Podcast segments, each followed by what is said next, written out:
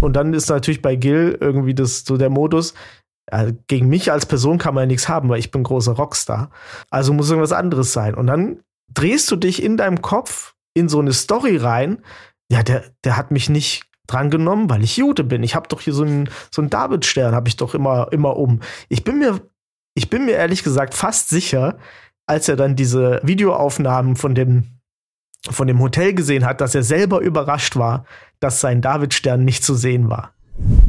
Ihr wisst ja auch, dass zum Beispiel Zeugenaussagen vor Gericht oft ja, es ist schwierig, wie, wie, viel Gewicht man denen gibt, ne? Weil, mhm. weil wenn wir, wir drei können jetzt ein Zeuge von einem Autounfall sein und es kann sein, wir haben den gleichen Unfall gesehen und alle erzählen irgendwie eine unterschiedliche Geschichte. Ja, ne? jeder sagt eine andere ja. Autofarbe zum Beispiel. Und man ist ja wirklich überzeugt davon, dass die Dinge so waren.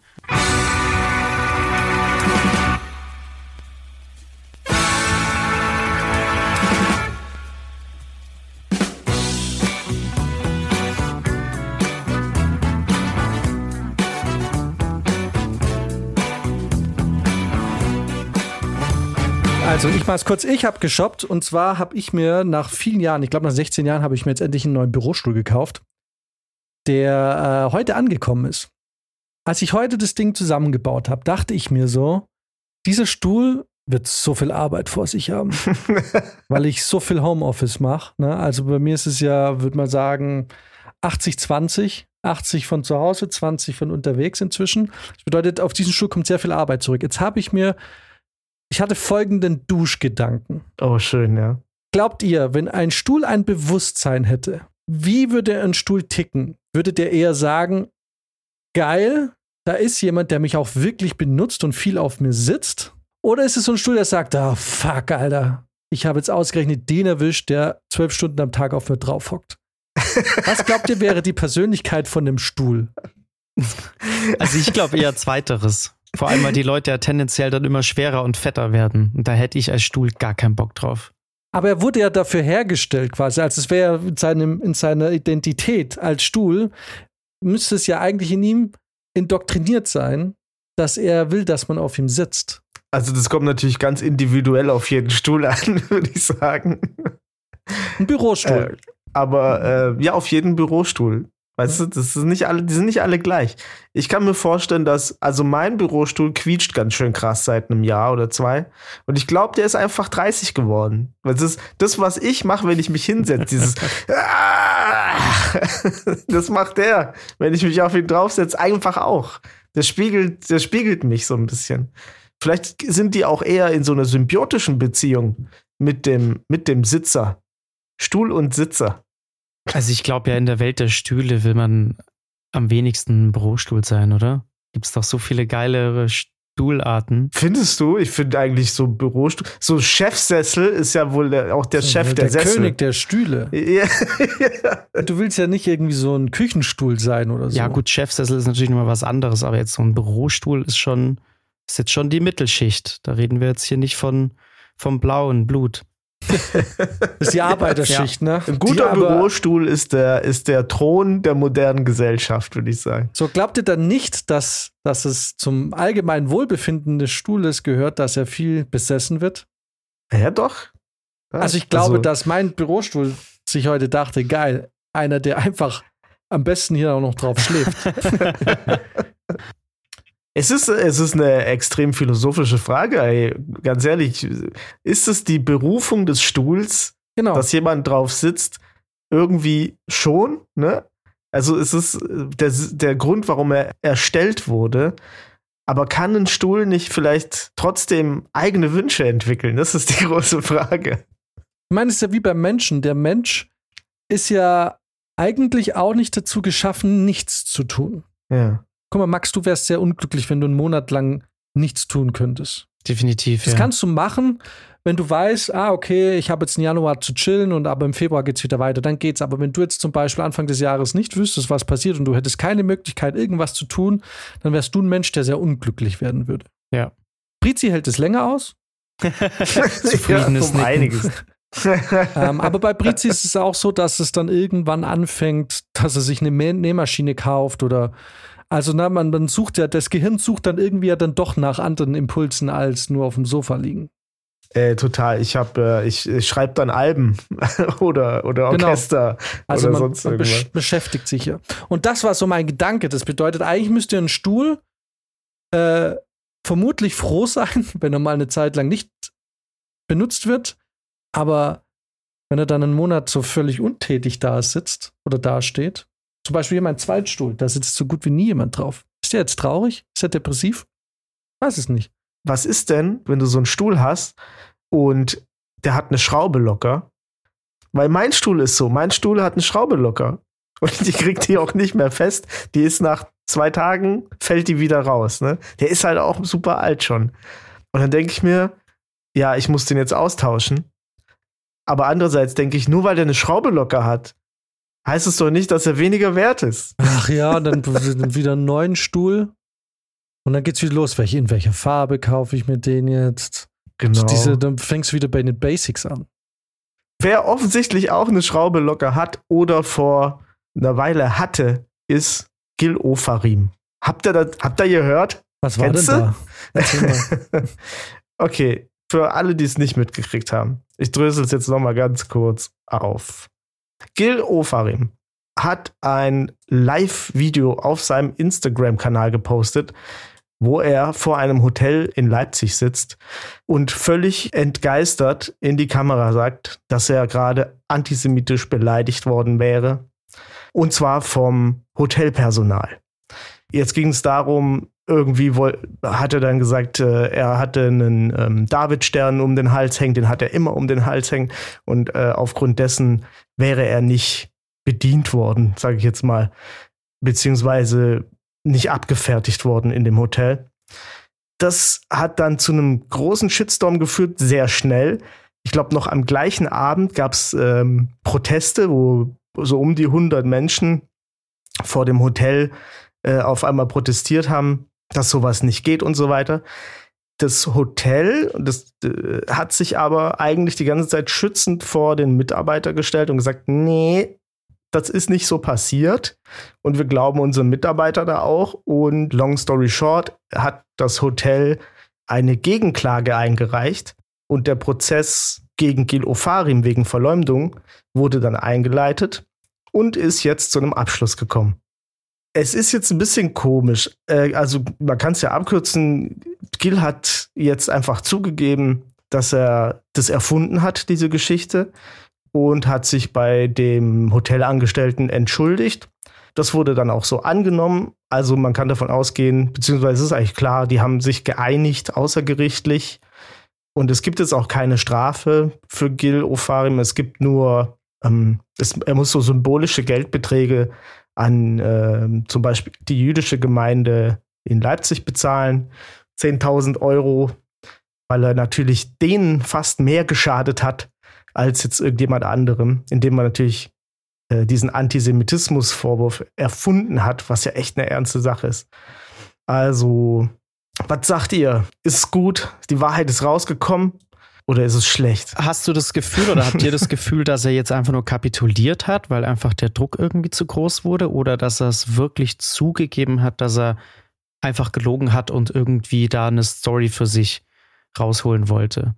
Weil was ich mich da frage, ist doch wirklich, wie kommt man denn in den Zeiten von heute auf die Idee, sowas zu behaupten. Also gerade bei so einem großen Hotel, wo du ja dann auch Überwachungskameras hast, da ist ja nicht nur ein Angestellter, das ist ein Haufenweise Personal. Also du hast viele Zeugen, ähm, dass du mit so einer Nummer durchkommst, ist doch, also wenn du das wirklich glaubst, bist du doch bescheuert, oder? Also, ich- glaube, dass mir das relativ klar ist, wie das passieren konnte. Und zwar glaube ich, dass der geht vors Hotel, ist frustriert, weil er Stress mit dem Der Rezeptionist. Genau, hat Stress mit dem, irgendwas passt ihm nicht.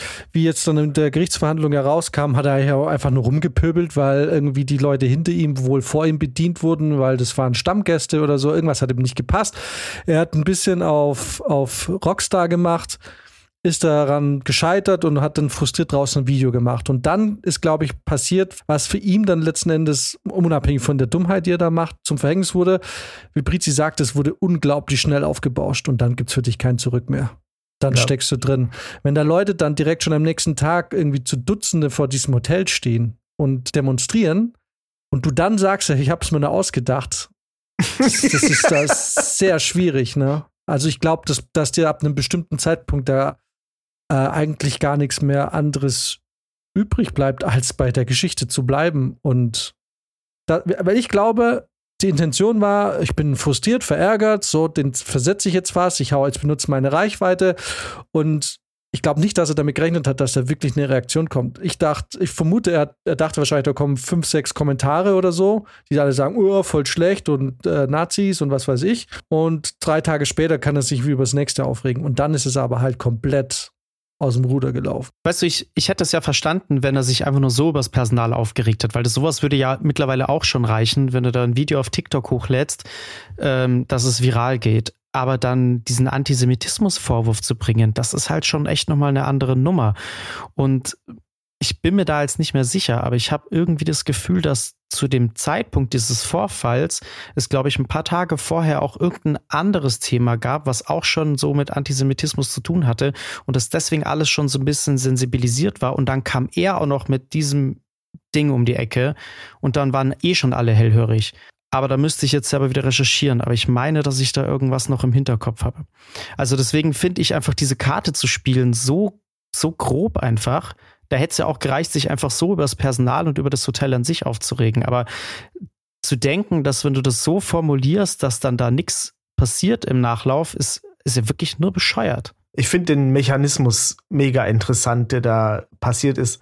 Das ist ja eine soziale Angst im Prinzip. Ne? Das, du bist in einem sozialen Kontext gefangen. Das ist wie, als würden, als würdest du irgendwas auf der äh, Familienfeier erzählen und das, das ist dann für für diese Zeit auf jeden Fall deine Wahrheit, egal ähm, ob das jetzt echt war oder nicht. Äh, ich finde aber auch, ich habe mich da mal so versucht, ein bisschen reinzuversetzen. Ne? Der Gil ist jetzt irgendwie, hat übelst die Rockstar-Allüren. Ich meine, das kann man ihm ja jetzt einfach auch mal, das geben wir ihm jetzt mal einfach. Ne? er, hat, er stand da, wurde nicht bedient und dann wurden Leute von weiter hinten einfach vorgeholt und abgefertigt. Und er hat sich aufgeregt, so, was passiert hier? So, dann habe ich mir gedacht, warum regt er sich denn da jetzt schon direkt auf? Ne? Und natürlich hat er sich irgendwie unfair also behandelt. Sind Vermutungen, ne, die natürlich, genau. die wir nachgelesen haben, aber ähm, wie der genaue Ablauf war, das kann man jetzt können wir jetzt hier nicht rekonstruieren. ja, also ich habe da noch eine, ich habe da gleich noch eine Zeugenaussage, die zu Gericht unter Eid ge ge gegeben wurde, die das doch mal ein bisschen aufklärt. Aber, ähm, aber das stimmt natürlich. Ich vermute jetzt, wie er sozusagen, wie es bei ihm dazu kommen konnte, äh, dass er dann so eine Story erzählt. Und zwar denke ich mir, in dem Moment, in dem man sich unfair behandelt fühlt, hast du vielleicht auch echt so Mechanismen, so an was liegt das jetzt? Ne? Also, warum werde ich denn jetzt hier nicht bedient? Was kann es denn nur sein? Bla bla bla. Und es kann ja sein, dass für ihn das halt immer so das Thema ist, ne? dass, dass man so sensibel ist, äh, dass man dann sagt, ja, äh, das macht er bestimmt, weil er was gegen mich hat. Und dann kann man, und dann ist natürlich bei Gil irgendwie das so der Modus, äh, gegen mich als Person kann man ja nichts haben, weil ich bin großer Rockstar. Also muss irgendwas anderes sein. Und dann drehst du dich in deinem Kopf in so eine Story rein, ja, der, der hat mich nicht drangenommen, weil ich Jude bin. Ich habe doch hier so einen, so einen Davidstern, habe ich doch immer, immer um. Ich bin mir ich bin mir ehrlich gesagt fast sicher, als er dann diese Videoaufnahmen von dem, von dem Hotel gesehen hat, dass er selber überrascht war, dass sein Davidstern nicht zu sehen war. Das kann ich mir richtig gut vorstellen, dass er selber nicht gewusst hat, dass das Ding gar nicht draußen hing, sondern dass er gedacht hat, ah ja, an, daran muss es ja liegen. Mhm. Aber das Problem ist an der Stelle, okay, kann man quasi im Zweifel für den Angeklagten dann ihm geben, aber er hat ja den Rezeptionisten zitiert. Ja, ja, ja, genau. Und das ist natürlich, also das, das kann man nicht mehr mit ähm, Wahrnehmung irgendwie entschuldigen. Ja, so ein Missverständnis ist es dann nicht mehr, weil das also, offensichtlich eine Lüge ist. Genau, also entweder er ist dann ja. so in seiner Welt, dass er irgendwie plötzlich Stimmen hört, die es nicht gibt. Oder er nimmt was, was, was Brizi sagt, so einen Grundverdacht, warum der jetzt nicht drangenommen wird, und dichtet sich noch eine Kleinigkeit dazu. Ja.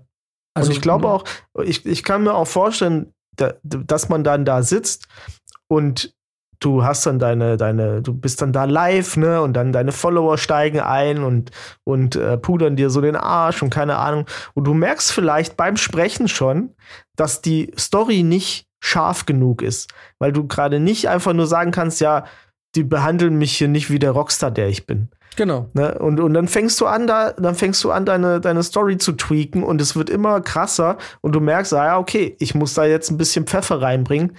Und okay, an der Stelle kann ich es nicht mehr nachvollziehen, wie man dann halt einfach so eine krasse Lüge äh, da reinklatscht. Ne? Du meinst während vor dem, beim Video? Beim Sprechen sozusagen. Weil alles, was ne? nach dem Video passiert ist, verstehe ich. Also ich, ich sage ja, ja. nicht, dass ich es gut finde, aber ich verstehe dann, warum es für ihn wie so eine Abwärtsspirale wurde, aus der er selber halt irgendwie nicht mehr rauskam. Weil, weil natürlich, wenn dann der Zentralrat der Juden da sich dann auch noch mit einmischt, ähm, was aber klar ist, dass bei so einem Vorfall die natürlich auch irgendwie was dazu zu sagen haben, dann äh, ist es natürlich sau schwierig, also da musst du irgendwie, das ist so nach dem Motto, ich fahre gerade auf der Autobahn, Baustelle, hier kommt rechts ein LKW, ich weiß nicht, ob ich schaffe, okay, fuck, ich bin, ich habe mich zu sehr committed, Augen zu und durch und hoffe, dass das jetzt nicht nach links geht. Wisst ihr, was ich ja. meine? Mhm. Wenn man irgendwie das Gefühl hat, man kommt locker vorbei, aber wenn man, man ist dann schon so halb am LKW vorbei und merkt so, fuck, das ist doch viel enger, als ich dachte auf dieser scheiß Baustelle. Und dann gibt es kein Bremsen mehr. Mhm. Dann gibt es einfach nur Augen ja. zu und an diesem LKW vorbei. Ne? Ja. Und was Prizi auch sagt, das kann ich mir gut vorstellen, auch später, dass das ist wie bei diesen Sektenführern, was ich jetzt nicht absichtlich im Thema mit tun aber diese Sektenführer zum Beispiel, die eine Geschichte so oft erzählen, dass sie es selber mhm. irgendwann glauben. Ja. Ne? Und jetzt kriegt er natürlich so viel Rückenwind von allen, dass der irgendwann vielleicht aufhört, also dass es eine sich ausgedachte Geschichte sich immer mehr wie, wie eine Erinnerung abgespeichert wird. Ne? Und es ja. für ihn dann immer mehr wie eine tatsächliche Erinnerung wird. Deswegen kann ich mir schon vorstellen, dass es stimmt, dass als der gesehen hat, warte mal, man sieht diesen, meine Kette ja gar nicht, dass er sich dachte, ach du Scheiße. Weil es ja. ist jetzt zwei Jahre her und ihr wisst ja auch, dass zum Beispiel Zeugenaussagen vor Gericht oft ja, ist schwierig, wie, wie, viel Gewicht man denen gibt, ne? Weil, mhm. weil wenn wir, wir drei können jetzt ein Zeuge von einem Autounfall sein und es kann sein, wir haben den gleichen Unfall gesehen und alle erzählen irgendwie eine unterschiedliche Geschichte. Ja, ne? jeder sagt eine andere ja. Autofarbe zum Beispiel. Und man ist ja wirklich überzeugt davon, dass die Dinge so waren. Weil man beim Erinnern halt viel rekonstruiert, ne? Also und im wahrsten Sinne konstruiert. Genau. Du, du hast ja die, du hast ja nicht die komplette Story gespeichert, sondern immer wieder Lücken. Und je öfter du drüber nachdenkst, desto mehr versucht das Gehirn ja, glaube ich, diese Geschichte zu vervollständigen. Und dabei passieren dann eben diese Fehler. Also es ist ja auch so, dass im Endeffekt jedes Mal, wenn du auf eine Erinnerung zurückgreifst, diese Erinnerung quasi wieder überschrieben wird mit einer fast 1 zu 1 Kopie, aber nie hundertprozentig 1 zu 1. Mhm. Das bedeutet, die Erinnerungen an unsere Kindheit, die sind in, wahrscheinlich im Grundgerüst so passiert, aber in der Realität war es wahrscheinlich ganz anders. So. Also zum mhm. Beispiel, wir waren ja oft in Trips Drill als Kinder, ne? Und ich dachte, ich kenne mich in diesem Park aus. Und ich war ja dieses Jahr wieder und ich habe, ich, ich, es war, als wäre ich zum ersten Mal in diesem Park. Mhm. Ja. Die ganzen Wege waren anders, die, die Proportion, das war alles, das hat sich, ich dachte, ich bin zum ersten Mal dort. Ich so, weil mir als Kind schon die Wege auch so lang vorgekommen waren. Ne? Aber ich hätte schwören können, ich habe diesen Park noch perfekt in Erinnerung. Ne? Und da merkst du einfach, deine Erinnerung ist ein Scheißwert. Total. Ich habe ja auch einen Freundeskreis, äh, wo der Kern schon sehr, sehr lange miteinander befreundet ist. Und das merkst du ja auch, wenn man irgendwie da neuen Leuten von Geschichten von vor 15 Jahren erzählt. Da erzählen die Leute manchmal Sachen, wo ich mir denke, hä, das ist doch hinten und vorne nicht so passiert. Aber gleiches System wieder. Ne? Ja, in der, in der ähm, Geschichtswissenschaft, so bei den Historikern, ist man auch äh, von diesen Zeitzeugenberichten, da sind sie ganz skeptisch geworden irgendwann. Und haben angefangen, das äh, eher auf, mit so Sachzwängen zu rekonstruieren und dann auch zu gucken, wie hat sich dann gewandelt und überhaupt, also nicht so viel Gewicht. Und ich meine sogar, dass ähm, Zeugenaussagen auch nicht so also Aussage gegen Aussage ist auch dann, wenn das mehrere Zeugen sind. Also wenn du nur einen, wenn du nur einen hast, der eine Aussage macht und da sind fünf Leute, die was anderes sagen, kann es immer noch sein, dass man sagt, ja, hier ist halt Aussage gegen Aussage. Also man braucht eigentlich noch andere Beweise, um ähm, sowas dann ähm, auch wirklich festzustellen, ob es jetzt richtig ist oder ja, nicht. Guck mal, und wir haben ganze Weltreligionen, die sich auf Büchern basieren, die aus Überlieferungen bestehen. Kannst du dir vorstellen, was da alles dazu kam über die Jahre? Ja, es ist vielleicht ganz gut, dass es irgendjemand dann mal gedruckt hat. Ja, Oder damit sich da nicht mehr so viel verändern kann. Wo wären wir denn heute sonst? Genau. Aber äh, wenn wir schon bei Zeugen sind, da können wir ja gerade noch hier weitermachen. Äh, und zwar, was ich dann tatsächlich heute noch mal als neue Info bekommen habe, äh, um mal wieder zu Ofarim zurückzukommen, äh, ist, dass es eine Zeugin gab, die dann aufgrund ihrer hohen Glaubwürdigkeit oder ihre, ihre Aussage hat dazu geführt, äh, dass er dann diese Entschuldigung auch gebracht hat, beziehungsweise sein Anwalt äh, ihm dazu geraten hat, das zu machen. Die hat nämlich, es ist eine 63-jährige Frau, die hinter ihm stand in der Schlange und auch gewartet hat. Und die hat wohl zu, zu Protokoll gegeben, dass Ofarim dem Personal gedroht hätte, indem er gesagt hat, also dass er das über Facebook und Instagram öffentlich machen will. Und er hätte wörtlich gesagt, bam, bam, viral und klatschte dabei in die Handflächen. Was es halt dieses Vorsätzliche dann doch noch mal ein bisschen besser darstellt. Und ähm, danach hat wohl der, der äh, Anwalt dann gesagt, so, okay, shit. Das, das wird hier nicht gut ausgehen. Wir haben Videobeweise, wir haben eine Zeugin, die sehr glaubwürdig ist, weil sie eine ältere Dame ist. Die denkt sich eine Bam Bam Viral-Geschichte nicht aus. Das stimmt. Genau, Bam Bam Viral. das klingt nicht nach ihrem normalen Duktus so. Und danach hat er quasi diesen Deal angenommen. Ähm, und bei Beziehungsweise Deals, diesen Deal wahrscheinlich angeboten.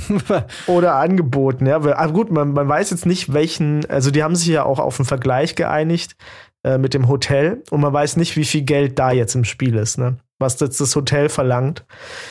Kommt vielleicht noch irgendwann raus, gibt es bestimmt irgendwann Leaks, aber jetzt gerade noch nicht. Aber nichtsdestotrotz, um den Bogen jetzt mal da äh, zu spannen, ist es natürlich schon ein heftiger Image-Schaden, den er da äh, der jüdischen ja. Bevölkerung angetan hat. Also, ich verstehe natürlich, warum da ein paar Leute richtig angepisst sind jetzt. Und der ist auch mehr wert als 10.000 Euro, dieser Schaden, würde ich sagen. Also wirklich das Einzige, was, was man in, in Deutschland auch wirklich von jeder Seite ernst nimmt, eigentlich, sofort, immer wieder, ist dieser Vorwurf. Ja, und deswegen, und es war ihm klar, deswegen hat er das wahrscheinlich auch als Waffe benutzt, um seinem Frust, warum auch immer, da jetzt freien Lauf zu lassen.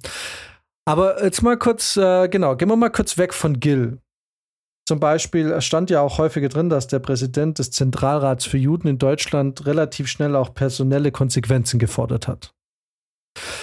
Habt ihr nicht mal auch das Gefühl, dass da schon ein bisschen auch voreilig rumgefeuert wird mit solchen Aussagen? Weil ich finde gerade als, ich meine, ich verstehe natürlich die emotionale und die menschliche Seite dieser Geschichte. Aber als, ich finde, als Gremium oder, oder als Organisation, aber die natürlich ein, ein schweres Wort hat in Deutschland, ne? also ein gewichtiges Wort.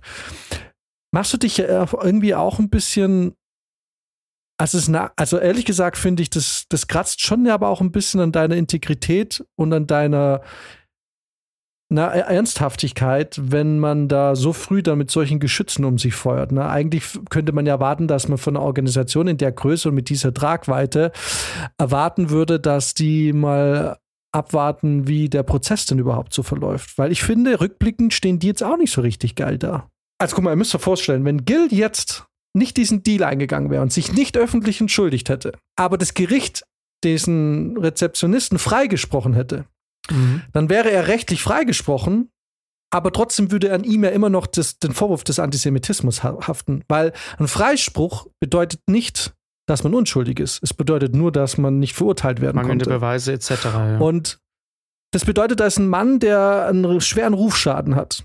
Äh, je nachdem, in, welcher, in welchen Gefilden er sich so bewegt in seiner Freizeit. Aber gehen wir mal davon aus, dass er sich mit normalen Menschen trifft, dann ist es ein riesiger Rufschaden, eine Rufschädigung für ihn für das Hotel. Ne? Ja. Und nur dadurch, dass Gil sich jetzt auch öffentlich entschuldigt hat, konnte man das so halbwegs irgendwie jetzt auch wieder kippen. Ne? Ja. Es gibt da so einen richtig guten Film von Thomas äh, Winterberg von 2012, der heißt Die Jagd mit Mats Mikkelsen. Kennt ihr den? Nee. Also ich mach's ganz kurz, bei dem Film geht es um einen, ich glaube, er ist ein Lehrer und ich glaube, eine Schülerin von ihm und auf jeden Fall ein kleines Mädchen behauptet eines Tages, dass er sie missbraucht hätte. Und dann auch ein paar andere Kinder auf einmal. Und auf jeden Fall wird der von einem angesehenen Lehrer und Gemeindemitglied zum, zum Staatsfeind Nummer eins. Dieses Mädchen gibt irgendwann dann aber zu, dass es gelogen hat. Aber trotzdem haftet es an dem. Ne? Also dieses ja. einmal, dieses, dieses Bild von du bist ein, quasi ein Kinderschänder, das wird er in diesem Film nie wieder los und auch im das Ende ist auch kein Happy End, obwohl dann irgendwie dieses Kind zugibt, ich habe mir das nur ausgedacht, findet wird eigentlich am Ende dieses Filmes klar, was auch typisch ist für Thomas Winterberg Filme. Hm. Ich will jetzt nicht immer so einen falschen Namen sagen, schon Winterberg mit V, ne? Mit V, ja. Ähm, die sind jetzt ja auch geprägt davon, dass die ja meistens kein wirkliches Happy End haben und es wird auch klar, dass dieser Mensch in dieser Gemeinde für immer gebrandmarkt sein wird. So. Und diese Brandmarkung wurde ja nur jetzt quasi mehr oder weniger vereitelt, indem eben Gil klar gesagt hat, er hat sich's ausgedacht. Hätte der das nicht gemacht, dann wäre jetzt ein Mann und ein Hotel, was wahrscheinlich auf Ewigkeiten dieses, dieses Ding an sich tragen würde. Und da ist natürlich schon die Frage, dass halt auch die jüdische Gemeinschaft und deren Sprecher für die jüdische Gemeinschaft in Form des Zentralrats der Juden, dass die sich natürlich auch da ein bisschen erstmal, finde ich, erstmal abwarten müssten, was, was kommt denn jetzt ganz genau raus, bevor man da so krasse Sachen verlangt. Weil man darf da nicht vergessen, da ist jetzt ein Mann, der um ein Haar seine halbe Existenz mehr oder weniger aufgeben musste, weil irgendein anderer Typ gefrustet war, dass er nicht als erstes an die Reihe gekommen ist. Ne? Also da muss man eigentlich auch sagen, wenn man streng nimmt, müsste sich der Zentralrat für Juden auch entschuldigen. Total. Ich, ich, muss das kurz mal vorlesen. Auf der Seite von zentralratderjuden.de gibt es offensichtlich ein Statement. Das ist leider nicht datiert, aber es muss jetzt, ja, ah doch hier, 28.11., also von vor zwei Tagen. Das ist ein kurzes Statement. Soll ich es mal ganz kurz vorlesen? Ja. Also zwei Jahre lang hat Gil Ofarim, Mitarbeiter eines Leipziger Hotels, des Antisemitismus beschuldigt nun hat er gestanden, dass er gelogen hat. Damit hat Gil Ofarim all denen, die tatsächlich von Antisemitismus betroffen sind, großen Schaden zugefügt. Neben der Öffentlichkeit hat er auch die jüdische Gemeinschaft belogen. Wir haben in unserer Gemeinschaft ein Antisemitismusproblem. Viele sind gerade in der jetzigen aufgeheizten Gesellschaft und Situation verunsichert und erleben Judenhass und Ablehnung. Es ist richtig, bei einem Antisemitismusvorwurf auf der Seite des Betroffenen zu stehen, ihm beizustehen und die Antisemitismuserfahrung zunächst nicht in Frage zu stellen. Umgekehrt darf so ein Vorwurf niemals grundlos erhoben werden und das ist hier leider passiert. Wir verurteilen das Verhalten von Gil O'Farm. Muss, er muss in jeder Hinsicht die Konsequenzen für seine Lügen tragen. Da lässt sich jetzt nicht, Entschuldigung auch, dass wir voreilig, ähm, auch wir haben da ein bisschen voreilig, das ist eigentlich im Endeffekt, also im Endeffekt ist es nur ein wieder auf sich schauen. Naja, also das Probleme gibt es aber trotzdem und so. Aber dass man da frühzeitig zum Beispiel auch gegen einen eigentlich Unschuldigen geschossen hat, das lässt sich jetzt aber nicht raus. Absolut. Ja, im nicht. Gegenteil, ne? Wir sagen ja auch, man muss den Leuten erstmal glauben und damit wird so implizit der Vorwurf an den Zentralrat ein bisschen äh, weggewischt. Ne? Das, ich meine, die haben, die haben ihm geglaubt, das ist ja in Ordnung. Nur ähm, die Vorverurteilung von einem anderen Menschen, naja, das ist dann vielleicht ein bisschen too much gewesen. Aber man muss auch sagen, als, äh, also in der Situation, gerade mit Antisemitismusvorwürfen, da wird halt auch schnell geschossen. Ich, genau. bin, ich bin mir da jetzt auch nicht so sicher, ob ich das denen jetzt so un unglaublich zur Last legen würde, äh, einfach in Anbetracht äh, der Geschichte, die sie halt haben. Ja, aber das ist halt leider keine Entschuldigung. Also das tut mir dann schon leid. Weißt du, das Ding ist, es geht mir nicht darum, dass sie das verurteilen. Das können sie ja gern machen. Das Problem ist halt nur jetzt, genau in diesem Fall, sind sie halt damit voll gegen die Wand gefahren. Weißt du? Ja. Und da würde ich halt mir wünschen, dass eine Organisation in dieser Größe einfach die Sache erstmal auch, das ist mir anders gesagt, müsste ein bisschen zu viel Emotion mit dabei. Mhm. Ne? Mhm. Und das zum Beispiel mag ich an deutschen Gerichten ganz gerne, weil die mit wenig Emotion geführt werden. Und das äh, garantiert dir einfach auch einen fairen Verlauf. Ne? Also, dass du als Täter halt auch halbwegs fair behandelt wirst, weil es eben nicht wie zum Beispiel im Geschworenengericht in Amerika, was ja sehr auf Emotionen basiert, ne? Also da bist du ja teilweise, da kannst du ja sagen, was du willst, wenn die dich hassen, dann bist du raus. Ne? Und in Deutschland ist es zumindest mal nicht so offensichtlich. Ich kenne mich jetzt im deutschen Justizsystem nicht so aus. Ich will dem jetzt auch nichts unterstellen oder auch nicht sagen, dass da alles super läuft, aber ich finde halt auch gerade, eben weil es so ein schwieriges Thema ist und weil doch eigentlich der Modus der sein muss, dass man zu, zueinander findet. Ne? Muss man ja aber auch von der anderen Seite erwarten, dass die sich bei solchen Sachen auch erstmal zurückhält, bis die Faktenlage klar ist. Und wie gesagt, natürlich kannst du das öffentlich. Sie hätte aber, guck mal, sie hätte doch damals sagen können, anstatt zu fordern, personelle Konsequenzen, hätte sie das ja allgemeiner sagen können, dass Antisemitismus ein Riesenproblem ist, dass die jüdische Bevölkerung häufig und tagtäglich mit solchen Sachen konfrontiert wird und dass es halt schade ist oder halt schlecht ist, dass sowas immer noch tagtäglich passiert, bla bla bla bla. Aber ihn direkt jetzt quasi oder diesem Hotel eben Konsequenzen zu fordern, finde ich unseriös, wenn ich ehrlich bin. Ja, ich finde dadurch, dass sie das so nicht erwähnt haben gegenüber dem Hotelangestellten und, oder das halt so runtergespielt haben, ähm, wird er da so ein bisschen als Kollateralschaden einfach wahrgenommen. Ne? Das ist so, ja gut, von zehn Vorfällen, die wir haben, war jetzt vielleicht einer mal halt nicht bestätigt, ist halt jetzt so. Genau, so fühlt sich ein bisschen an. Und das finde ich, also ich verurteile das ja insgesamt nicht und ich finde es ja auch gut, dass man das anprangern kann. Aber ein bisschen mehr Besonnenheit, gerade von oberster Stelle einfach, da irgendwie, weil ich denke halt an diesen Rezeptionisten, der nichts Schlimmes gemacht hat. Und auf einmal wirst du mit so einem Shitstorm belagert von allerhöchster Ebene, weil keiner traut sich fast dagegen zu sagen. Niemand. Ja. Und jetzt ist es halt schiefgegangen. Äh, ich möchte nur ganz kurz noch mal sagen, weil wir jetzt so oft Zentralrat äh, und so gesagt haben. Ähm, nicht alles, was Zentralrat heißt, ist auch dann irgendwie wichtig oder vertritt große Teile einer Community. Äh, mir fällt das oft aus, auf, wenn der Zentralrat der Muslime zum Beispiel ähm, angeführt wird, der sich einfach nur so genannt hat. Das ist ein Verein, der heißt einfach nur so und der vertritt einen eher kleinen Teil der Muslime zum Beispiel. Deswegen wollte ich da nur noch mal schnell äh, aufmerksam drauf machen, dass man da auch vorsichtig sein muss. Dass man da nicht sagt, das ist jetzt äh, eine oberste Stelle. Beim Zentralrat der Juden ist so ein bisschen was anderes.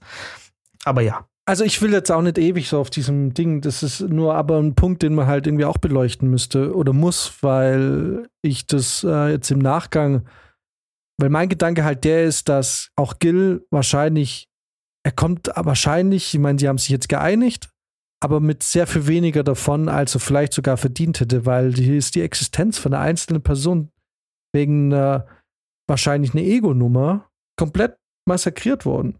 Da ist ein ganzes Hotel in Ungnade gefallen, mit Protesten und allem.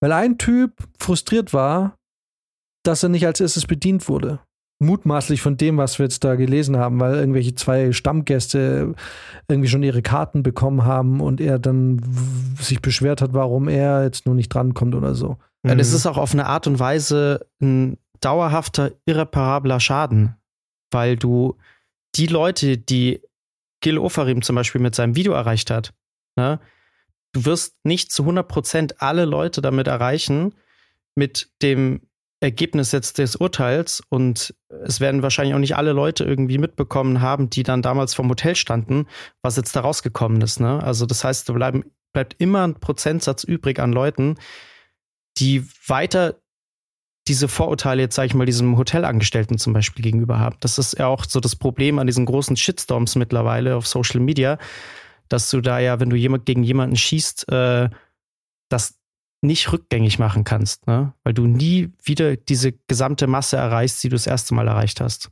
Ja, zu was es halt auch geführt hat, war natürlich dann äh, zu so einem Sachsen-Bashing. Ne? Das, also man, das, das hat ja auch gut ins Bild vieler Leute gepasst, äh, die dann angefangen haben zu sagen, ja, es war ja klar, in Sachsen, da sind sie wieder, ne?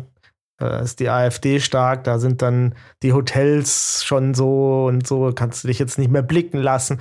Und ähm, das ist natürlich auch scheiße. Also, das hat wirklich Wellen geschlagen. Das ist vielleicht noch gar nicht so absehbar, ähm, was da alles wirklich an äh, Schaden passiert ist.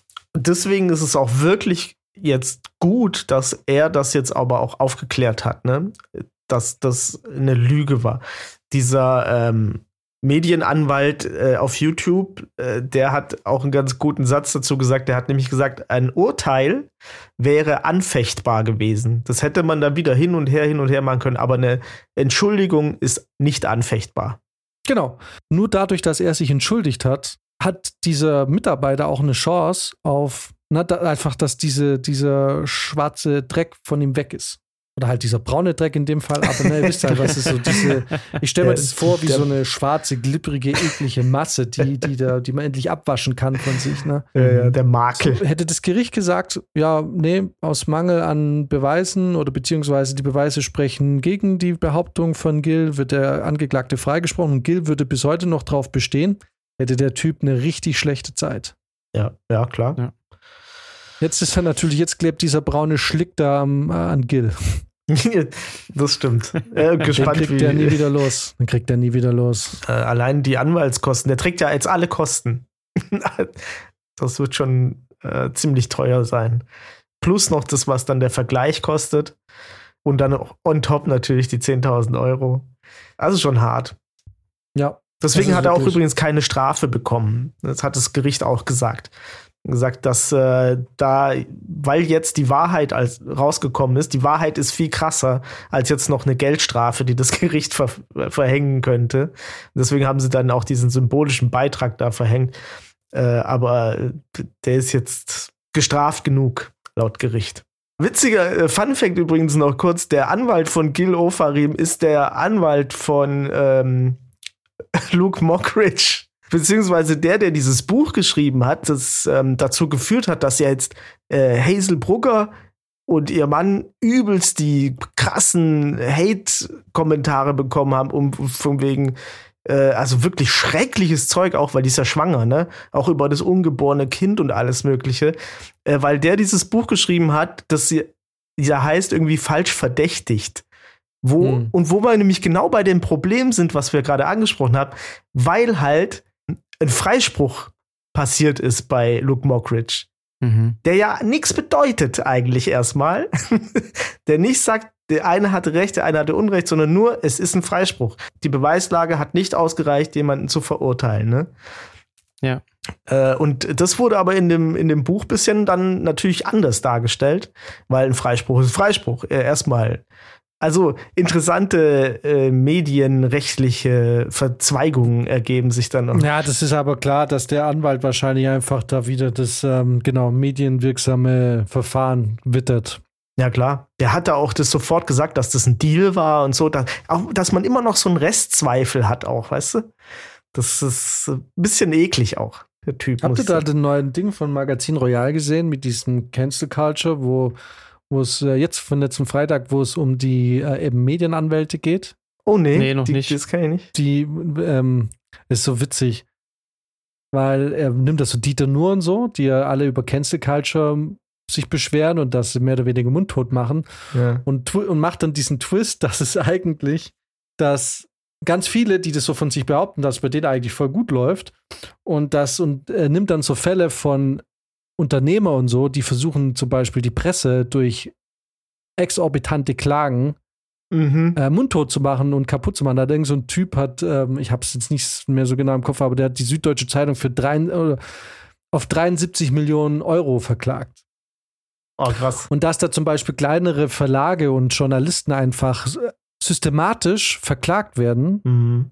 Also die wissen, sie haben eigentlich nichts in der Hand und sie wissen, vor Gericht würden sie damit nicht durchkommen, aber sie machen da trotzdem über Jahre so ein Gerichtsverfahren, um die Leute mehr oder weniger einzuschüchtern. Und sie wissen zum Beispiel, sie können es, also um halt auszuhungern, ne? Mhm. So ein kleiner Verlag, wenig Geld. Mhm. Klar. Alles klar, dann machen wir mit dem jetzt ein fünfjähriges äh, Gerichtsverfahren, Prozess.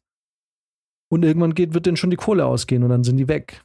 Mhm. Und äh, und es ist ein ziemlich cooler Beitrag, geht ähm, genau wieder so 20 Minuten.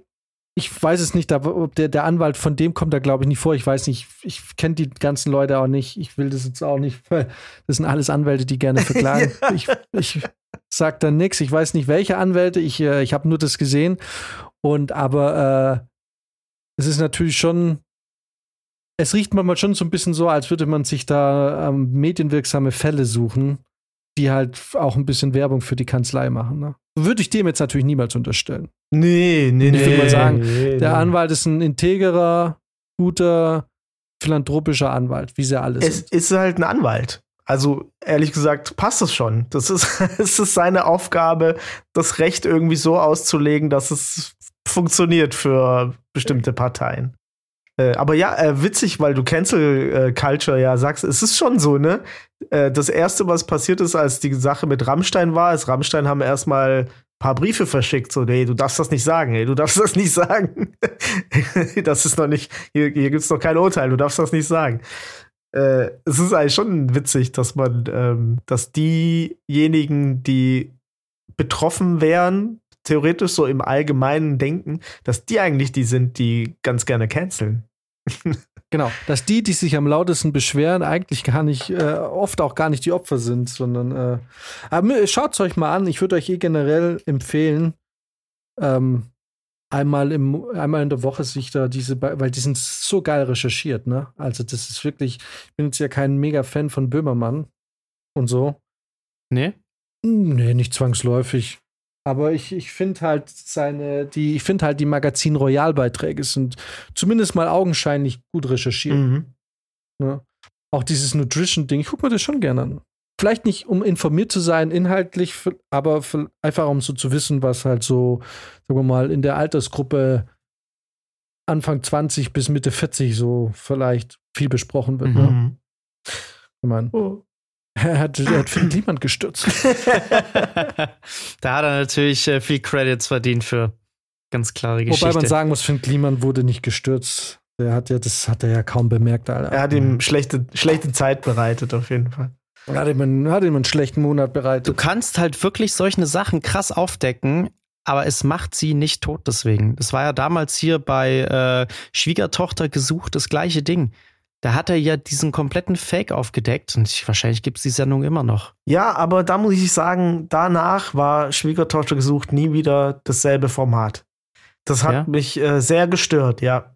Weil die haben natürlich nicht mehr kurz vor der Behinderung Menschen da rein, reingenommen danach, sondern ein bisschen normalere.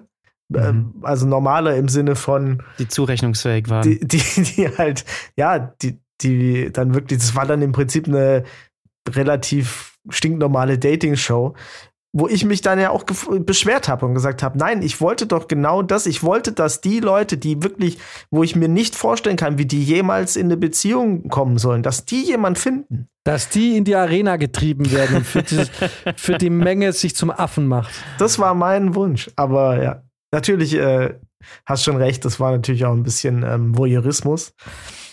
Äh, aber die Folgen danach waren scheiße und ich glaube, es gibt das jetzt auch nicht mehr. Mhm. Ich habe da nie eine Folge gesehen. Ich alle. Keine alle. Ahnung. nee. Ich weiß, das ist dein Guilty Pleasure. War, war, muss ich das sagen. Ist, Wisst ihr, was ich. Nee, Trash TV ist immer noch dein Guilty Pleasure. Du na, siehst das ganze ich, Zeug ich kann mir nicht mehr viel angucken. Also, nee? nee. Das Ding ist, es hat sich sehr schnell abgenutzt, finde ich. Ich habe ja so von allem so immer die erste Staffel geguckt, dann vielleicht noch die zweite. Love Island, Temptation Island, das ganze Zeug. Da habe ich ja wirklich noch Guilty Pleasure gehabt. Aber mittlerweile ist das so, kannibalisiert sich das auch ein bisschen. Es gibt das alles das, mit irgendwelchen Prominenten und das nervt. Aber man muss schon naja. sagen, die ziehen das auch echt mittlerweile krass auf. Das hat eine andere Liga erreicht, ne? Mit diesen ganzen Formaten, wo dann diese ganzen Promis in allen möglichen Formaten auftauchen. Jetzt gab es ja dieses Promi-Boxen, wo sie dann gegeneinander in den Ring steigen. Also, die wissen gibt schon, wie sie, wie sie die Leute an der Stange halten. Gibt jetzt auch Promi-Büßen. Oh Gott. Wo sie dann nochmal konfrontiert werden mit der Scheiße, die sie gemacht haben. In der nächsten Staffel dann Gil Ofarim. Ja, Ey, ganz ehrlich. Ganz ehrlich, kann gut sein. Ja klar, er braucht jetzt wieder Kohle. der, der, der darf dann beim Promi-Boxen, der darf dann gegen den Hotelangestellten nochmal antreten. äh, habt ihr mal mitgekriegt, wie ähm, dieses Squid Games gab es jetzt aus England so eine richtige Squid Game Serie. Ja. Ne? Die stehen ja mega krass in der Kritik. Mhm. Ne? Da gibt es ja dieses erste Spiel, das Red Light, Green Light, ne? Ja. ja. Und es ist, äh, und die Leute haben sich, als sie das wohl geschaut haben, sich immer gefragt, so, da gab es wohl eine Frau, die so in der Hocke war, ne? Und, ähm, und die hat voll schnell aufgegeben und alle haben sich gefragt, wie dumm ist die eigentlich? Kann man das nicht mal eine Minute halten? Und, ja. die, und jetzt kam raus, dass die das so runtergeschnitten haben, dass es aussah, als wäre es nur maximal drei Minuten oder fünf Minuten gewesen. In Wahrheit hat man die aber teilweise eine Dreiviertelstunde stehen lassen.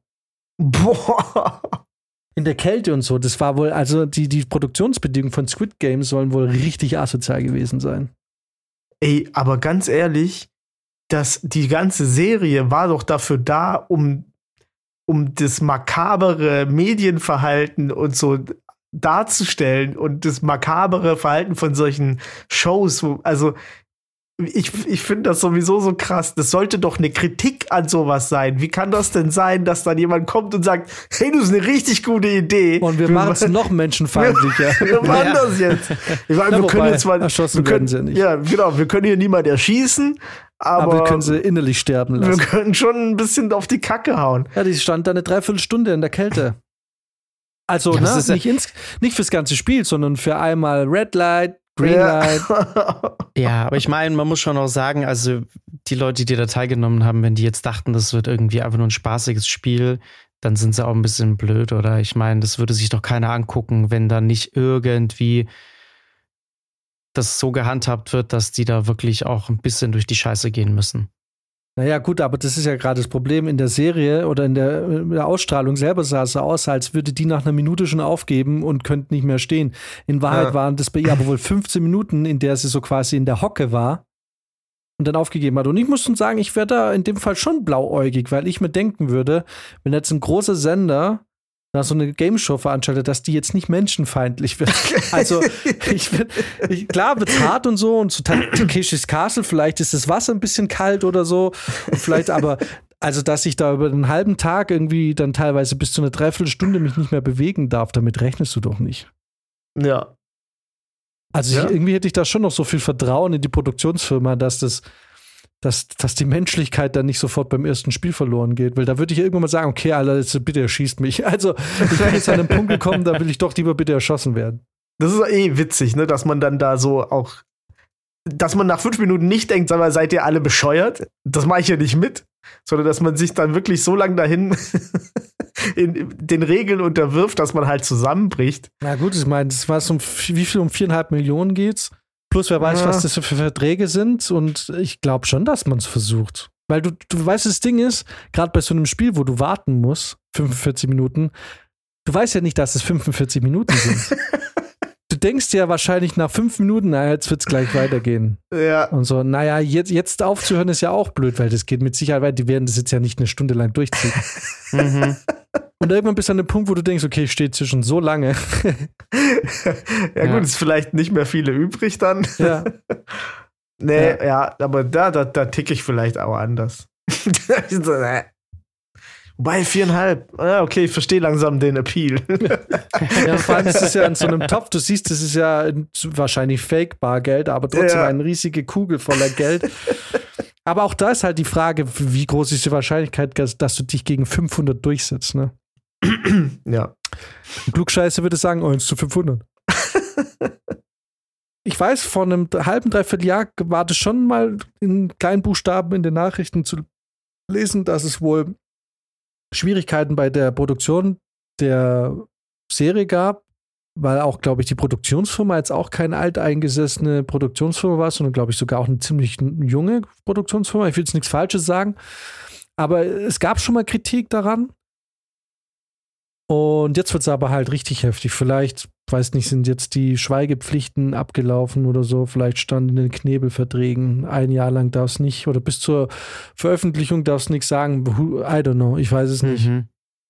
Sonst wirst du zugeschissen mit Klagen. Ja. Ist ja bei, naja, das ist, ähm, ich meine, Max und ich haben regelmäßig die letzten acht Jahre Verträge unterschrieben, in denen man, wenn du im Vorfeld was sagst, bevor die Produktion äh, ausgestrahlt wird, unter Umständen schon haftbar gemacht werden kannst.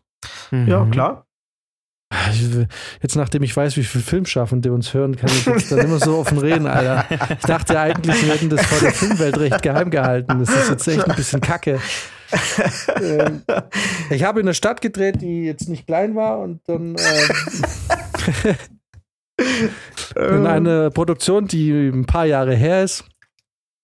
Und da war auch irgendwie so von so einem Tagesblatt irgendwie da und und die hat mir dann Fragen gestellt. Ich habe dann aber gesagt, ey, ich kann da nichts dazu sagen. Sie soll bitte warten, bis jemand da ist, der mit ihr reden kann.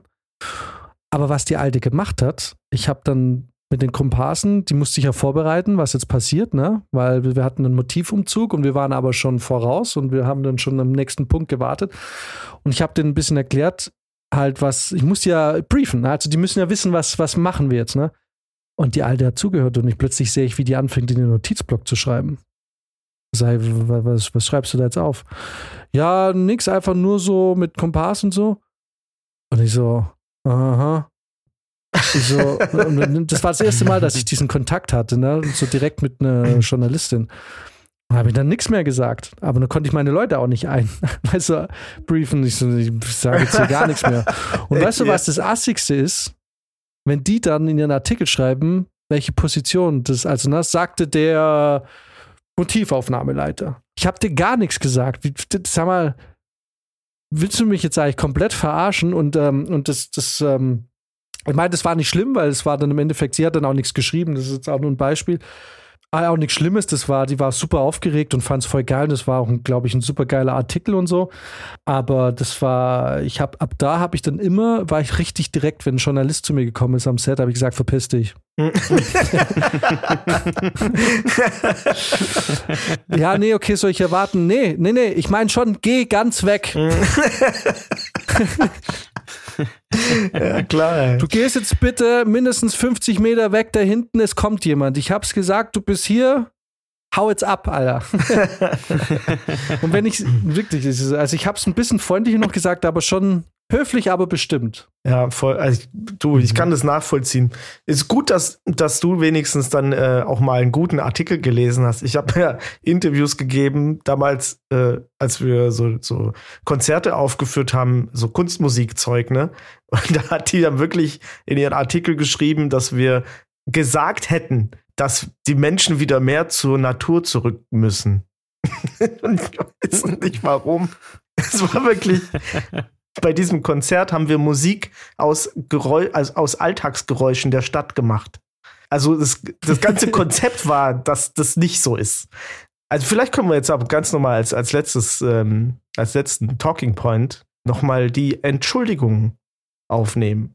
Denkt ihr, dass auch für Gil quasi das die einzige Chance ist, sich jemals wirklich zu rehabilitieren, dass er jetzt auch mal, dass er jetzt reinen Tisch gemacht hat? Ah, nee. Der Ruf ist ruiniert. Das ist jetzt am Arsch, ne? Ja, der ist jetzt, der, ja. also der kann jetzt hier schön den Mel Gibson machen und die nächsten sechs Jahre weg sein. Und dann irgendwie mit so einem mittelmäßig guten Album wieder versuchen, vielleicht, in der Hoffnung, dass es die Leute vergessen haben. Aber äh, der ist, der ist weg. Was natürlich jetzt unabsichtlich war, dass ausgerechnet Mel Gibson, der antisemitische Aussagen ins Exil befördert wurde, äh, wirklich mit. Aber ähm, gut, der Unterschied zwischen ihm und Gil ist, dass Mel Gibson damals eine Karriere hatte. Mm. und bei Gil, da ist ja nichts mehr eigentlich. Ja. Der lebt von den Royalties wahrscheinlich. Und hier und da mal ein kleines Konzert. Aber ehrlich gesagt, wusste ich gar nicht. Also ich habe den so, auch jetzt in letzter Zeit wird diese Echt-Geschichte da so überall gehypt von allen. Alle sagen, echt, schaut dir die Echt-Doku an und so. Ja. Und ich habe völlig vergessen, dass es echt mal gab. Nichtsdestotrotz, mhm. ich glaube, zusammenfassend kann man einfach sagen, dass, äh, dass Rassismus in jeglicher Art und Weise dumm ist und dass es aber noch dümmer ist, ähm, ein ohnehin schon fragiles Konstrukt zu nehmen und damit aus Eigeninteresse zu zündeln. Weil man tut da weder sich einen Gefallen, noch viel weniger der Person, die beschuldigt wird und auch dem, der Allgemeinheit. Also wirklich, er hat, weil man, wir haben jetzt auch viele argumentiert, naja, er hat ja jetzt dem jüdischen Volk jetzt in Deutschland keinen Gefallen getan, aber er hat ja auch dem nicht-jüdischen Volk keinen Gefallen getan. Ja, das stimmt. So, also er hat eigentlich allen Leuten, die irgendwie versuchen, da irgendwie ein harmonisches Miteinander zu schaffen, so voll ans Bein gepisst. Ja. Und vor allem, bei ihm ist es halt so schlimm, weil es so krass medienwirksam ist, ne? Weil das wirklich bei jedem, das ist ja jetzt wirklich bei jedem ins Bewusstsein und aber halt nicht auf die Art und ja. Weise, die aufklärend ist ins Bewusstsein, sondern eher auf die Art und Weise, also was ich sagen will, wo Hass ist, ist jetzt noch mehr Hass geschürt worden. Zumindest ist Misstrauen da. Und genau, oder Misstrauen. Und wo Trau Vertrauen war, ist jetzt ein bisschen mehr Misstrauen. Also niemand hat gewonnen in der Geschichte. Ja. Es, es, sind eigentlich nur Verlierer von dem Typen, der einfach total sinnbefreit aufgrund von einer persönlichen Kränkung dumme Scheiße labert. Ja. Oder gelabert hat. Moralisch gesehen hat er jetzt das Beste machen, Beste gemacht, was er hätte machen können. Und hat sich entschuldigt und zumindest ein bisschen Schuld von dem Rezeptionisten genommen. Mal schauen. Ich meine, sein Name war ja, glaube ich, auch nicht groß veröffentlicht, ich weiß es nicht. Äh, ja, der hat So, auch und- Morddrohungen und so bekommen, ne? du bist immer der Typ, Alter. Das Ja. ist einfach richtig dumm. Aber ja, ich meine, jetzt ist das Kind in den Brunnen gefallen. Er hat sich entschuldigt. Man kann es nicht ungeschehen machen, aber es muss halt dann, ähm, die Frage ist halt, wir, ich meine, wir wollten heute ja noch über andere Fälle reden, ne? Das haben wir jetzt natürlich nicht geschafft. Ja. Aber die Frage ist halt am Ende dann halt doch die, was muss mit den Leuten passieren, die einfach ähm, wissentlich lügen und auf einem Niveau lügen, bei dem andere Menschen wirklich schlimme, lebensverändernde Konsequenzen zu spüren bekommen. Ja. Und ich sage, ich plädiere jetzt nicht dafür, dass man ihn wegsperrt über Jahre, aber mir kommen natürlich 10.000 Euro plus das, was er jetzt irgendwie noch unter der Hand zahlt, schon sehr wenig vor dafür für den Schaden, ne? Also, den er da jetzt angerichtet hat. Ja, man müsste ja eigentlich meinen nach so einer Aktion, dass er am Ende des Tages derjenige ist, der mit dem größten Schaden und mit den größten Konsequenzen rausgeht aus der Sache. Aber das wirkt jetzt natürlich bisher noch nicht so. Also ich glaube, der persönliche Schaden ist enorm für ihn. Der ist enorm, klar. Ich glaube, die Karriere ist natürlich aufgrund dessen jetzt schon auch äh, mehr oder weniger vorbei. Also langfristig hat er wahrscheinlich dann schon den meisten Schaden davon getragen.